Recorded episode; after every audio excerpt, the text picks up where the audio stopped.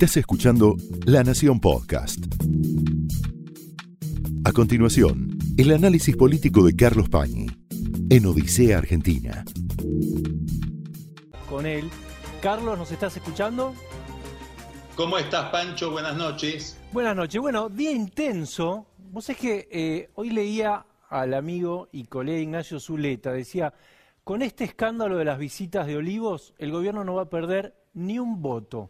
Y quería tu opinión, si te parece arrancar por ahí, ¿cómo lo estás viendo? Bueno, es muy difícil afirmar que va a perder un voto o que no lo va a perder. Son eh, apuestas un poco misteriosas. Eh, entre otras cosas porque no sabemos con qué alcance vota la gente, con qué alcance de memoria. Digamos, cuál es la profundidad de la memoria de la gente cuando vota sobre todo en un país donde la agenda gira tan enloquecidamente. Puede ser que en el momento de la elección nadie se acuerde de la temperatura emocional que tiene hoy. Las encuestas nos guían en esto. También son misteriosas porque suelen equivocarse, porque la metodología es controvertida, pero es un criterio que tenemos. Apareció, vos sabés muy bien, Pancho, una encuesta de Management and Fit. Sí sobre la marcha, porque esto está ocurriendo prácticamente. Si te parece, los vemos, eh, los tenemos a los cuadros, a ver si te parece, los vamos viendo. Sí. Mirá, ahí tenés uno, a ver si me pueden acercar el monitor, así veo, los veo bien. Muy bien, bueno. Conocimiento y percepción de gravedad de la situación, y fíjate, bueno, se ve bastante mal, pero dice el 91,7% de los encuestados sabía del tema. A ver, eso es un dato, ¿no? Esto es un gran dato, me parece, ¿no? Claro, porque si es si hay un 91,7% que se enteró del tema, estamos hablando de una cifra impresionante. ¿Por qué? Porque normalmente la comunicación es muy segmentada, es muy difícil que todo el mundo conozca el mismo tema. 91% es como que todo el mundo sabe de qué estamos hablando, más allá de que tenga opinión formada o no. Ya habla de un impacto muy grande. Lo otro es, ¿qué opina de eso que conoce? Sí, ahí tengo la otra. A ver, pone la otra. A ver si 63,2 lo considera dice que es muy grave. Muy grave. Y 12,9 dice que es algo grave. Es decir, que 76 76,1%, es decir, tres cuartas partes de la gente, dice que esto es grave. Así es. Insisto, puede ser que tenga razón Ignacio Zuleta y después esto no incida en el voto, puede pasar, pero hoy es un tema preocupante para el gobierno por el impacto que tiene y por la evaluación que tiene. Fíjate Ahora la encuesta de Management and Fit profundiza en un terreno, a mi juicio, sí, más resbaladizo. Ahí coincido con, Ignacio, pero fíjate, ¿qué pasa con el voto y este conocimiento de esta noticia? Sí, a ver, para que eh, 66, 60,2% un escándalo que merece consecuencias. 20, Eso, sí, claro, que esto es un escándalo el, eh, más del 60% dice que esto es un escándalo importante, que requiere alguna sanción. Ahí está, mira, el voto, 22,3% iba a votar al oficialismo y ahora cambiaría su voto. Es decir, 22,3% dice yo iba a votar al gobierno y ahora a raíz de esto, de la foto, de la fiesta en Olivos, no lo voto. ¿Será verdad? ¿Es tan directa la relación entre esto y el voto? ¿Hay tanta indignación en ese 22%? Puede ser como mínimo muestra indignación, ¿no? Y después, el 11,7 no lo tenía definido, pero ahora votaría contra el oficialismo, el 11,7. Bueno, eh, hay que analizar un poco qué es lo que está pasando, ¿no? ¿Qué está pasando? Está pasando, primero que es una escena que la política produce pocas veces. Después te voy a poner una comparación, pero es una escena que se entiende con toda claridad de inmediato. ¿Por qué? Porque todos estuvimos encerrados sin poder festejar o reunirnos o hacer las miles de cosas que nos prohibieron hacer. Entonces, cuando vos ves esa fiesta de cumpleaños, entendés inmediatamente de qué se trata. En segundo lugar, porque ese, esa foto se inscribe sobre un contexto de mucho mal humor, sobre todo en relación con la economía. Algo de lo que venimos hablando hace mucho tiempo, Pancho, que es, a mí me impacta mucho esa cifra que repito, 70% de pesimismo. 70% de la gente dice, este año es peor que el anterior, para mí el que viene va a ser peor que este. Bueno, sobre ese terreno cae la foto. Si el país estuviera creciendo a tasas chinas, en una recuperación impresionante respecto de la, recesión de la que queremos salir, con una recuperación del salario real, digamos, con todos los indicadores hacia arriba, no sé francamente si esta, foto tendría el impacto que dice esta encuesta que tiene. Segunda razón. Lo primero que te decía respecto de que se entiende rápido, iba a poner un ejemplo, los bolsos de López. Claro. Los bolsos de López es muchísimo menos de lo que deben haberse llevado con Skanska. Pero para entender Skanska tenés que tener un, tenés que armar un PowerPoint. Los bolsos de López se entienden inmediatamente. Están los bolsos y la ametralladora. Bueno, esta foto tiene el mismo efecto. Ahora, hay otro problema acá. Y es, ¿viste cuando te pones mal un botón de la camisa? Sí. Que después te pones el otro mal, el otro mal, el otro mal y termina chingando arriba. Tenés que empezar a corregir desde el primer botón de nuevo, si no, no hay Sacar todo, claro. Sacar todo. Bueno, acá están tratando de corregir sobre lo corregido cada vez de peor manera y ya no nos habla de la foto, de la forma en que el gobierno vivió la pandemia o la familia del presidente vivió la pandemia, los amigos, etcétera. Nos habla de la incompetencia del gobierno para manejarse en medio de una crisis de opinión pública como esta. ¿Por qué? porque el presidente dice, fue una fiesta casi sorpresa, que hoy ya no dijo, la hizo mi querida Fabiola, hoy usó una expresión muy interesante. Sí. Se hizo. Se hizo. Hoy en La Matanza dijo, se hizo una reunión que no se debió haber hecho. Se, es, el, el se es un pronombre, habla de una posición impersonal.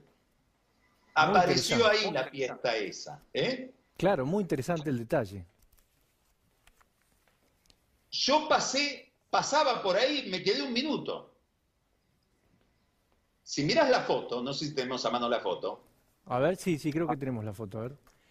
Él dijo, primero dijo 30 segundos, después dijo un minuto, depende con... Primero dijo no, no, no pasé. Después cuando... ¿Segundos?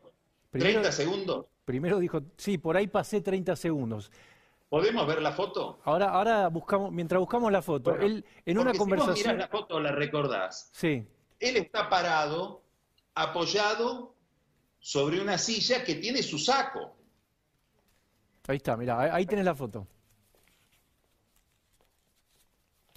Es cierto, tiene el saco en la silla. Y enfrente tiene una botella de vino y otra de champán.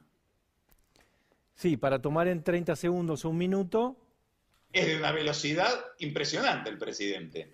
Me hace acordar a alguien, sí. Fondo blanco. Evidentemente ¿Eh? estuvo un poquito más. Dice, yo no sabía que Fabiola iba a hacer esa fiesta. Me enteré ahí. Pero había una torta que decía te amo. Salvo que Fabiola para no hacerlo quedar mal porque él se olvidó del cumpleaños, se hizo a sí misma la torta en un gesto de abnegación de esposa abnegada. Él encargó la torta para que la comiera un grupo de gente.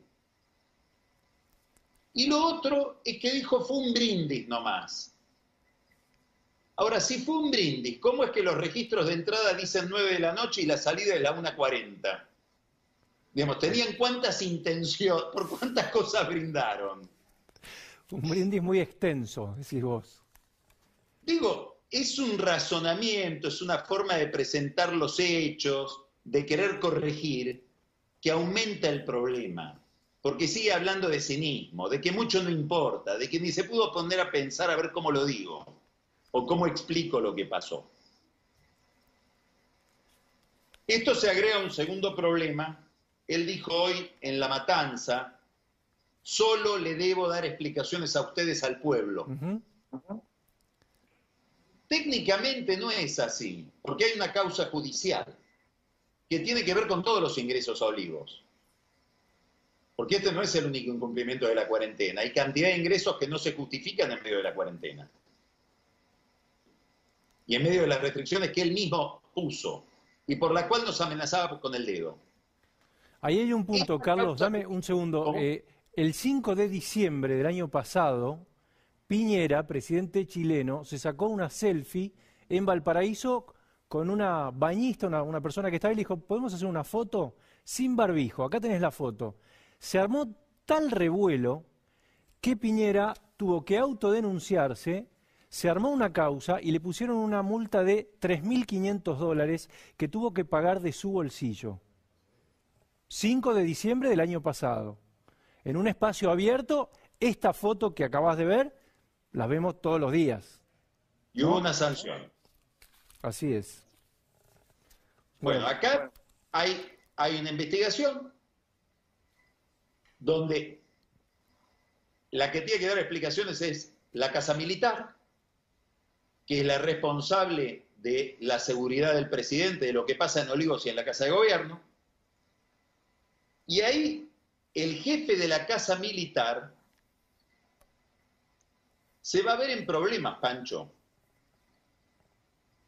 porque en su momento, por dos causas penales, una relativa a Milagro Sala, donde había que atestiguar si había entrado y con qué frecuencia a la Quinta de Olivos, y otra relacionada con Amado Vudú y el uso de aeronaves de la flota aérea presidencial, son dos causas distintas, se le pidió a personal militar de la Casa Militar que vaya a atestiguar en esas causas que se investigaban en la justicia.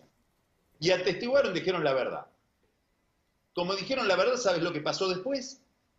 Habían sido puestas en la lista de ascenso del Ministerio de Defensa y en el Senado los bocharon. En represalia por lo que dijeron en esas causas. Donde no mintieron. Y ahí se enteró, el que puso el grito en el cielo es un senador por Córdoba, Ernesto Martínez, es del partido de juez, de, Juntos por el Cambio, pero más allá del escándalo que se armó, siguieron sin poder continuar su carrera esos dos militares. Entonces, yo creo que hoy los militares de la Casa Militar están diciendo, mejor que venga la justicia a allanar, se lleven los, los papeles que quieran, pero nosotros ir a declarar, sacrificar nuestra carrera diciendo si la vimos entrar a la colorista o al estilista o a la peinadora, no. Entonces, vemos que tiene complejidades que van más allá de la frivolidad de zafar con una mentira. Hay además en, todo esto, Pancho, a mí me llamó mucho la atención el discurso de hoy del presidente en La Matanza, primero porque hizo una especie de catarsis, estaba muy enojado. Nunca lo vi tan enojado. Muy enojado, yo creo que se dio manija, dijo que estuvo todo el fin de semana leyendo a los hipócritas. No creo que se refiera solamente a los periodistas, que no están siempre, no estamos en consideración del poder en general y de este gobierno menos, pero se debe haber referido también a, a colegas de él, a compañeros de él. Dice, recibí el calor de mis compañeros. Bueno, Bernie le dijo que había entregado a su mujer. Bernie fue el más duro. Y un poco le contestó a Bernie cuando dijo los miserables que dicen que responsabilicé a mi mujer. Enojadísimo, pero dijo algo que indica, es revelador porque indica que no está pasando un buen momento intelectual. A ver que tiene una gran ensalada en la cabeza. ¿Querés? Para, lo tenemos. ¿Querés escucharlo? A ver, a ver, me gustaría pasar, dale. mostrar un pasaje del discurso de hoy de Alberto Fernández en La Matanza. Hoy, dale. Me muevo como un hombre común, me siento un hombre común, y a veces no tuve en cuenta que soy el presidente y debo dar el ejemplo, y fue un error, y lo asumí. Y pedí disculpas. Fíjate cuál es el argumento. Me pasó lo que le pasa a los hombres comunes. Me olvidé de que soy presidente, dice. Parte de la base de que los hombres comunes violan la ley, porque es lo que está haciendo con esa fiesta y con muchas otras cosas, es violar un decreto que él mismo firmó. Hay que aclarar que la gente común cumplió con el decreto. La gran mayoría. Hubo gente que perdió el trabajo por cumplir por el decreto o perdió su, su, empresa por cumplir con el decreto, su bar, su restaurante, su estación de servicios. Es decir, la idea de que yo me violé el decreto porque soy un hombre común es un insulto a los hombres comunes que no habría que recomendarle en campaña electoral. Hombres y mujeres comunes. Pero lo más grave de este mensaje es que no entiende qué se le está reprochando. Se le está reprochando que precisamente no se comportó como un hombre común. Él pudo hacer eso porque es presidente de la nación. Y nadie le dijo, señor, acá no entran estos invitados porque están violando la ley. No se lo dijo el jefe de la Casa Militar, no se lo dijo el vigilante que está en la Puerta de Olivos. La gente común no podía hacer fiestas de, 10, 15 personas en su casa sin barbijo y sin distanciamiento social. No podía ni siquiera ir a una fiesta, no participar de una fiesta, no podía circular por la ciudad. Los que podían hacer eso, ir al vacunatorio VIP, eran los privilegiados del poder. Justamente lo que debería hacer el presidente, es decir, me comporté como un presidente que no se siente igual ante la ley, que entiende que el poder presidencial no es una atribución, es la capacidad de poder violar la ley.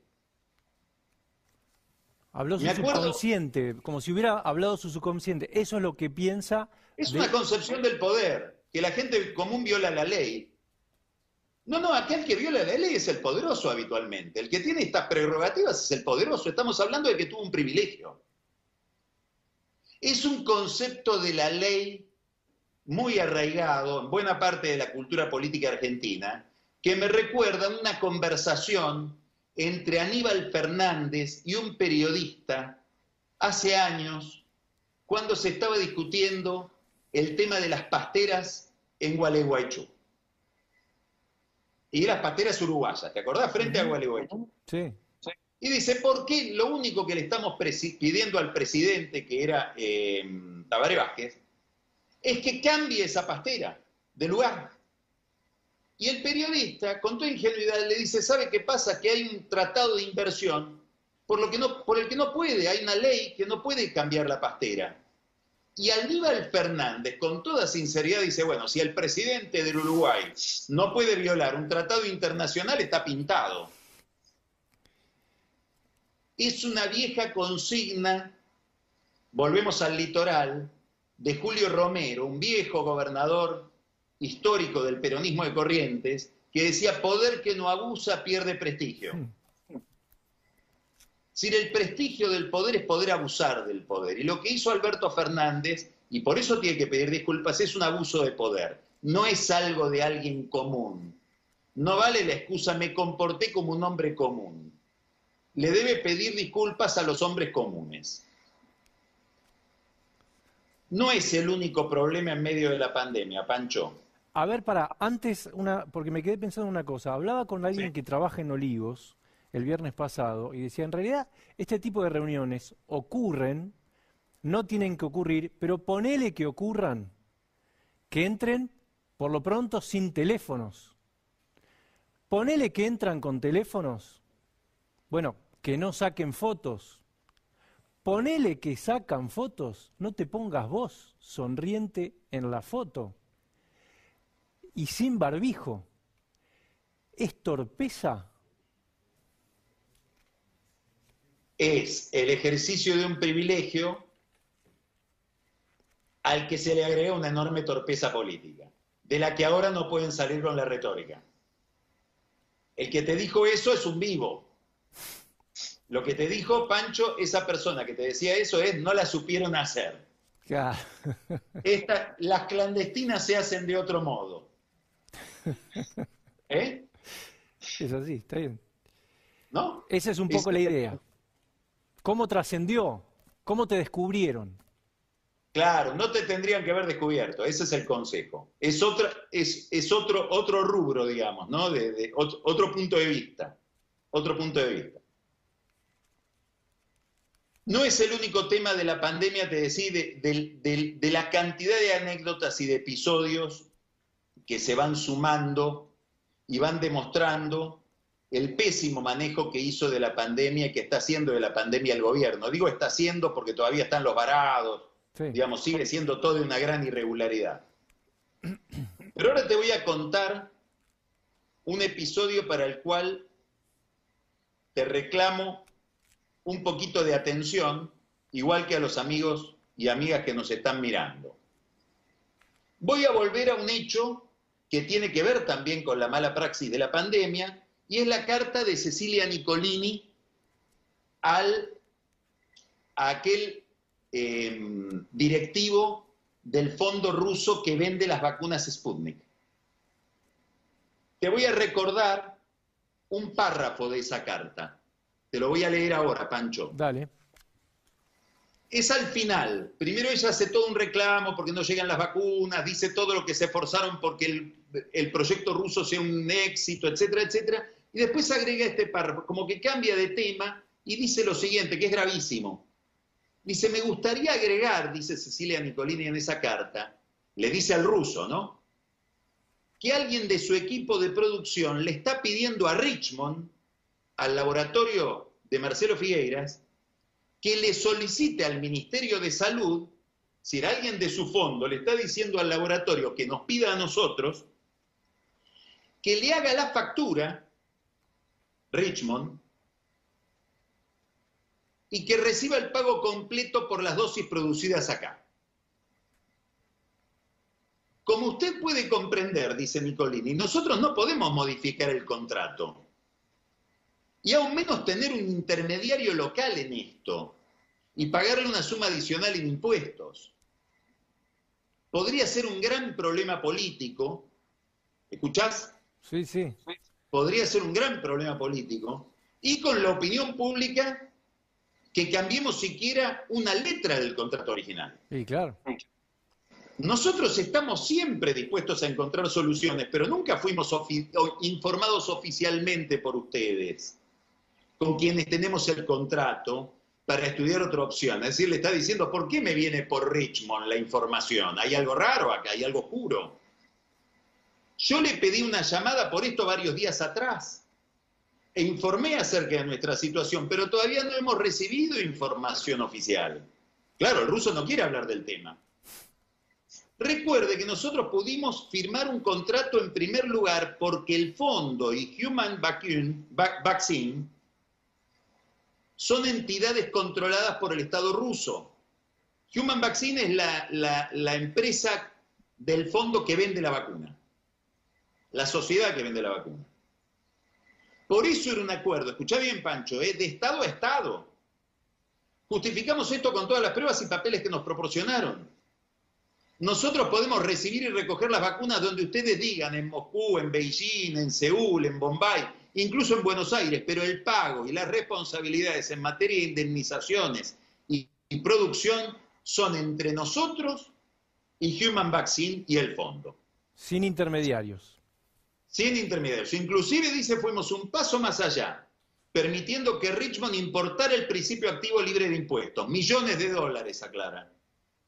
Hemos firmado esas excepciones de buena voluntad y de manera colaborativa entendiendo que esas dosis iban a ser entregadas a nosotros. ¿Se entendió? Clarísimo, bueno. Bueno, el 10 de agosto, el martes de la semana pasada, entró a la Cámara de Diputados un proyecto de ley firmado por Santiago Cafiero, jefe de gabinete, y Martín Guzmán, ministro de Economía, pidiéndole al Congreso que exima del impuesto al IVA la compra de vacunas, seguramente a nivel local. No para Gamaleya directamente, digamos. No. Quiere decir que esto que iba a causar un gran problema político y un escándalo en la opinión pública y que no se podía hacer, la aparición de un intermediario, aparentemente estaría modificándose. Y se estaría pidiendo la eliminación del IVA, que ya las vacunas importadas la tienen, para vacunas que se compren en el país. Quiere decir que lo que pidieron los rusos, y es que hubiera un intermediario, en este caso podemos pensar que sea Richmond, podemos pensar también que el laboratorio Map Science de Hugo Sigman se convierta también en intermediario entre AstraZeneca y el, y el Estado. Eso que no debería ocurrir, que hubiera sido un escándalo, que todo lo hicimos Estado de Estado, va a ocurrir aparentemente. Y al amparo de una ley. Solo una ley puede modificar un impuesto, no podés hacer un decreto de necesidad de urgencia porque esté impedido por la Constitución. Entonces estamos en las puertas de otro escándalo, porque la misma Nicolini dijo, esto es un escándalo.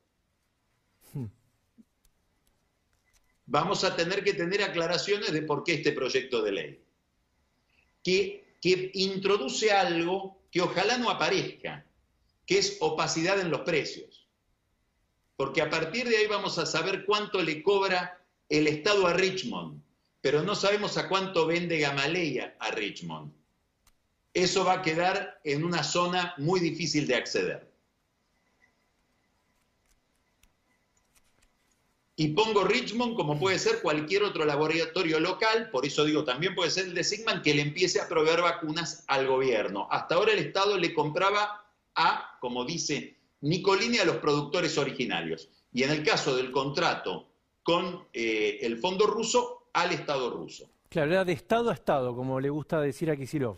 De Estado a Estado. lo dice la propia Nicolini. Y creo que también, como lo explicó muy claramente Marcelo Figueiras, en la visita que hizo al Congreso cuando el Congreso, la Cámara de Diputados, mejor dicho, convocó a los laboratorios para explicar por qué el desabastecimiento de vacunas que había en el momento, ¿te acordás que se discutía el caso Pfizer?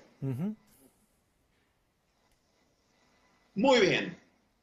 No es la única, el único proyecto de ley inquietante en medio de la campaña, Pancho. A ver. Vamos a ir a otro ahora. Es un proyecto de ley rarísimo. Es un proyecto de ley que firman dos diputados, un diputado radical, es un diputado radical muy importante, de la capital federal, que es Emiliano Jacobiti, te diría que es uno de los líderes del radicalismo porteño, y otro diputado que desde el punto de vista de la, de, la configuración de la oposición en el Congreso, en la Cámara de Diputados, es todavía más relevante, porque es el presidente del bloque del PRO, Cristian Ritondo. Esos dos diputados firman un proyecto de ley que dice que dadas las dificultades que tiene la Corte para nombrar al presidente de la Corte, ellos están muy inquietos por esas dificultades y quieren darle una solución al problema. Y que esa solución sería que el presidente de la Corte sea designado por antigüedad por un plazo de tres años. El más antiguo primero, tres años, el que le sigue, y así el que le sigue sucesivamente hasta hacer toda la rotación. De esta corte, y el proyecto dice algo muy interesante, Pancho, corte de cinco miembros, quiere aclarar que son cinco miembros. Es un proyecto raro, muy discutible, muy discutible. Van a aparecer ya los que te dicen o que te recuerdan el artículo 113 de la Constitución. El artículo 113 de la Constitución dice, es, muy, es una línea, dice que la Corte se fija su propio reglamento y nombra a su personal. Sin nadie ajeno a la Corte puede intervenir en su funcionamiento.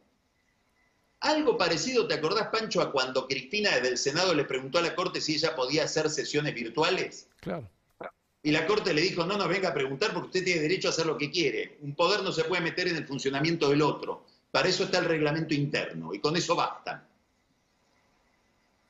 Bueno, ahora la Cámara de Diputados se querría meter o el Congreso se querría meter a través de este proyecto en el funcionamiento de la Corte. Si se cumpliera este proyecto, el primer presidente de la Corte próximo, vencido el mandato de Rosenkrantz, sería Juan Carlos Maqueda. Muchos dicen, muy bien Maqueda. Primera pregunta, ¿Maqueda querrá ser presidente de la Corte? Segunda pregunta, ¿Maqueda querrá ser presidente de la Corte por una ley del Congreso, un constitucionalista como Maqueda?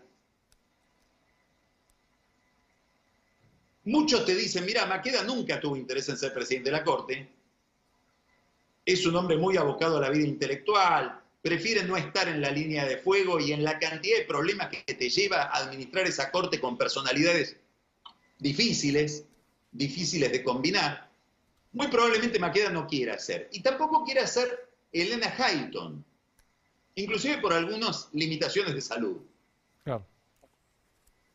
Y porque Hayton en, cualquier momento la van a relevar, como ya anunció Cristina, porque está vencida de edad. ¿Qué quiere decir? Que si no es Maqueda y no es Hayton, sería Lorenzetti, que muere por volver a ser presidente de la Corte, según todos los amigos de Lorenzetti con los que uno puede hablar. Lorenzetti tiene muchísimas ganas de volver a ocupar ese lugar que ocupó en su momento. Y cuando empezás a indagar sobre este proyecto, la información que hay en la política y en el Congreso es que este proyecto, si no lo pidió Lorenzetti, lo pidieron amigos de Lorenzetti. Ahora, si esto es así, empieza a ver, se abre una pregunta, es decir, si hay una operación de la política para ponerlo a, a Lorenzetti al frente de la Corte, si esto es así, se abre una pregunta muy interesante. Este proyecto es inviable si no lo aprueba Cristina, porque Cristina maneja la mayoría del Senado necesaria para aprobar esta ley. ¿Se entiende? Y Cristina, hasta donde sabemos, no lo tiene a Lorenzetti en sus oraciones. No, claro. Sobre todo desde aquella foto de Lorenzetti con el juez Sergio Moro y especialmente con el juez Claudio Bonadío, Está, ahí, tenés la, foto. Ahí está la foto. esa foto es clave. Esa foto signó las relaciones entre Lorenzetti y Cristina. Porque ahí Lorenzetti se nos sugiere, se nos propone como el líder de un lavallato. O del lofer, ¿no? De lo que Cristina llamaría el lofer. Entonces, ¿qué alcance tiene esto? ¿Está Cristina en la operación? Lo que te puedo decir es que está masa. ¿Por qué? Y porque entró el proyecto a la Cámara y algo que Massa nunca hace, inmediatamente lo, cursó a la Comisión de Asuntos Constitucionales para que esto camine rápido. Massa, si no es muy amigo de Lorenzetti, era muy amigo de Bonadío, del otro que está en esa foto. Probablemente sea también amigo de Lorenzetti. La pregunta es, ¿esto tiene la aquiescencia de Cristina? No lo vamos a saber ahora, porque este es un proyecto muy inconveniente en este momento de campaña. El único que puede tener una urgencia para que este proyecto se trate es Lorenzetti o el que quiera ser presidente de la Corte. Si está Cristina de acuerdo con este proyecto, ¿es gratis o Lorenzetti ofrece algo a cambio si llega a la presidencia de la Corte? ¿Qué puede ofrecer? Bueno, facilitar cosas que Cristina necesita que le faciliten. O te lo pongo en los términos de Cristina, que termine el lofer. ¿Se entiende? Sí, claro. Que se consideren nulidades en los procedimientos, que se consideren, por ejemplo, en todo el tema de la obra pública, eh, auditorías que ella reclama y que la Corte no concede, el ritmo de determinadas causas. El presidente de la Corte se le acotaron mucho las facultades, pero tiene todavía muchas facultades. Ahora, si pasan las elecciones y Cristina dice, bueno, vamos a darle curso a este proyecto y Máximo Kirchner en la Cámara de Diputados también. Ah, bueno, no sé si eso va a ocurrir, Pancho. Es más, no lo sé porque hice la averiguación y no obtuve respuesta. No es que no lo sé porque no me inquietó.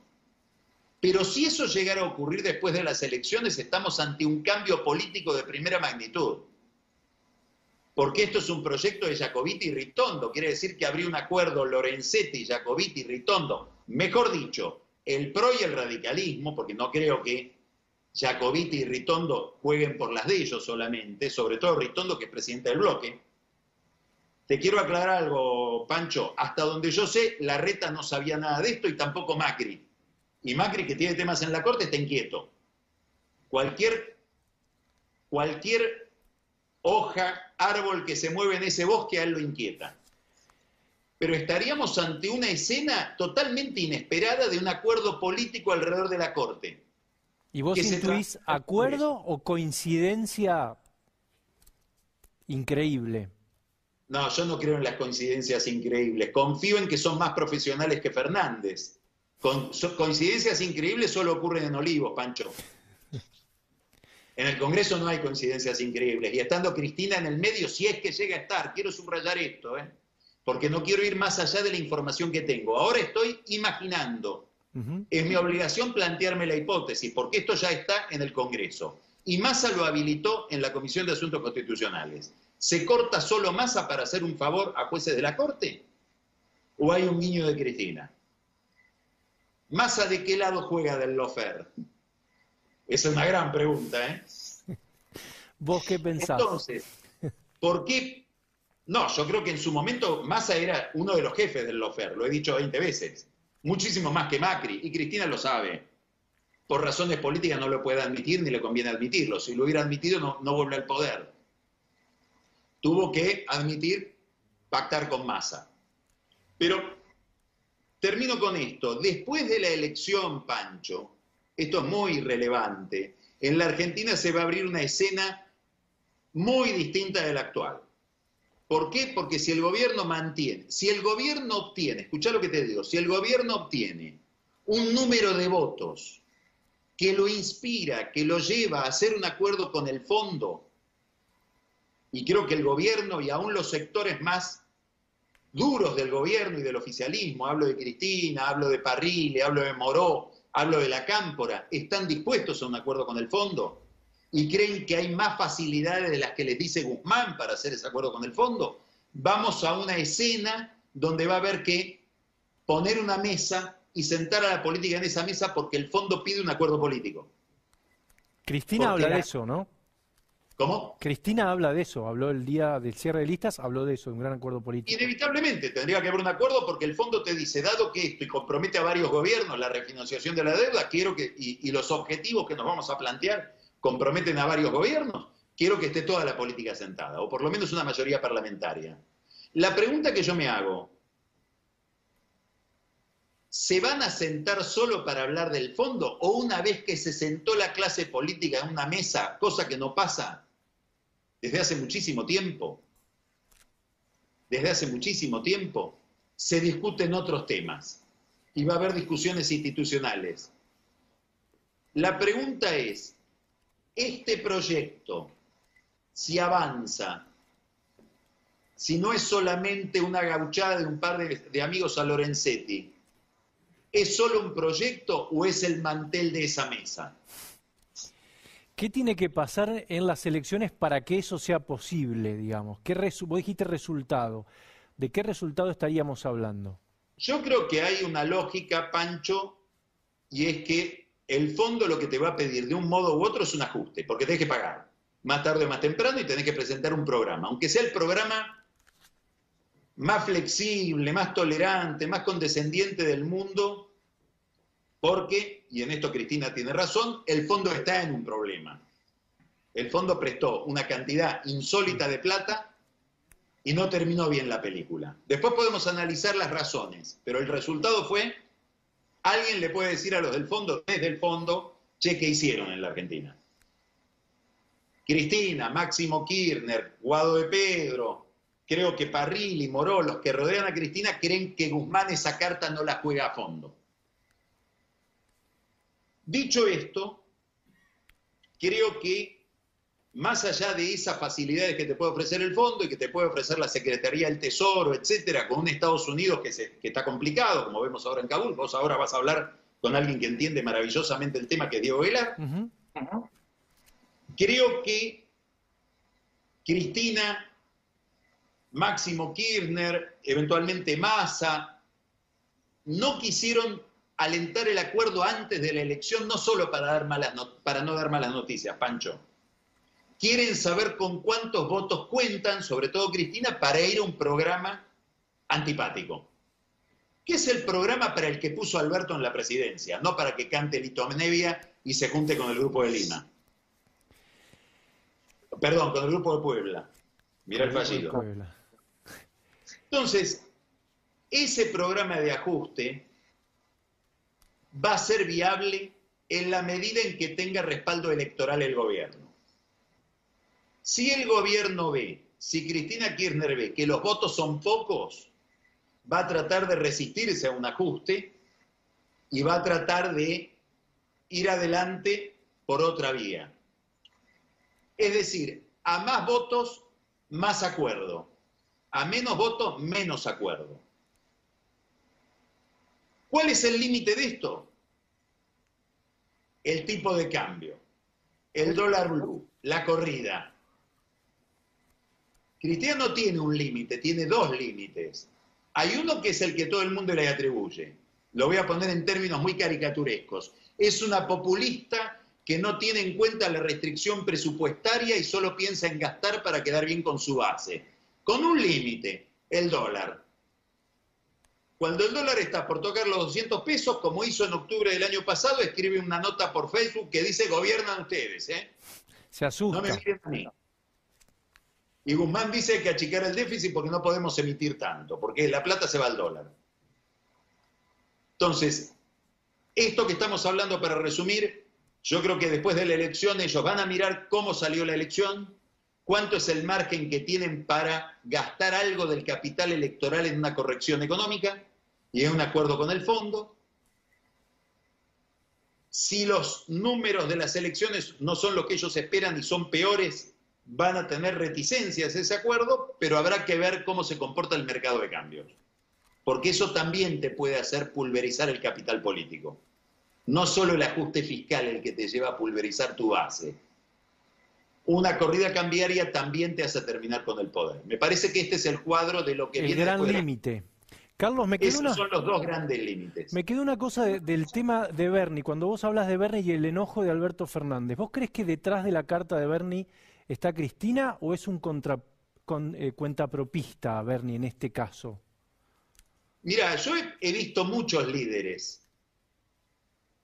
Cristina es, es una líder no necesario aclarar de primera magnitud. Nunca te lo van a decir. Es más, nunca le va a decir a Bernie anda y hacelo. Es oficio mudo. Cuando Carol Lasky decía las cosas que decía, no lo hablaba con Alfonsín una hora antes. Cuando Corach hablaba defendiéndolo a Menem, o Barrio Nuevo decía las cosas que decía. Cuando Barrio Nuevo, para facilitar la privatización de empresas públicas, y apretar a sus propios colegas sindicalistas de esas empresas. Habló de cómo se repartían la plata en los sindicatos con los juicios contra el Estado. No fue, no es que Menem lo llamó y le dijo, Luisito, decía esto. Es la inteligencia del que está mirando la escena y lo dice. Lo interpreta. yo creo que Menem juega, eh, perdón, que Bernie juega con, diría el Perindonqui, con la ficción consentida de que es Cristina. Y Cristina ni loca lo va a desmentir, porque le sirve que también se crea que es ella. Y que Alberto no pueda dormir de noche preguntando si es, si es ella o no. Y eso es lo lindo que tiene el poder, la política y esa escena teatral que se forma alrededor del poder, que tiene esas cosas literarias.